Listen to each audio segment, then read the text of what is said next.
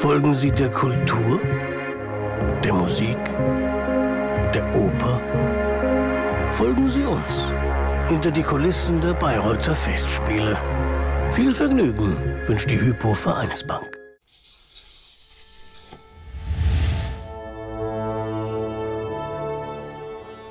Ja, der, ähm, da war um den, um den Gral war so Papier rum und das haben sie dann abgefackelt. Da waren diese, äh, diese Frauen da und die haben dann das Tuch den Zweien auf den Posten da gegeben und dann haben die immer so hoch und runter, dann sind die immer so hoch und runter halt und haben das halt bewegt. Also die haben den, das, den oberen Teil dann aufgeklappt, dann ist der Neben rausgekommen und dann haben, da die, haben die da die Lollis reingehalten, die Blumenmädchen.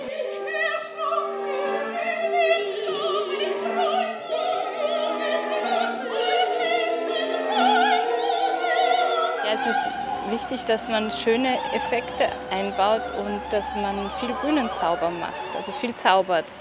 Ich habe das Bühnenbild entworfen in Zusammenarbeit mit dem Regisseur, mit Tristan Braun. Ja, wir haben im Vorfeld eben sehr eng miteinander gearbeitet und in kurzen Abständen. Also wir haben uns wirklich so in Klausur begeben und tageweise miteinander daran gearbeitet an dem Konzept. Und wir haben auch ganz viele Varianten da uns überlegt für das Bühnenbild, immer wieder dann verworfen, angeschaut, verworfen und das eigentlich so über zwei Wochen, fast jeden Tag. Das war sehr intensiv. Und dadurch ist es sehr stark aufeinander abgestimmt. Also wir haben halt alle unsere Ideen, die wir in diesen Wochen hatten, dann in einen für uns optimalen Entwurf gesteckt.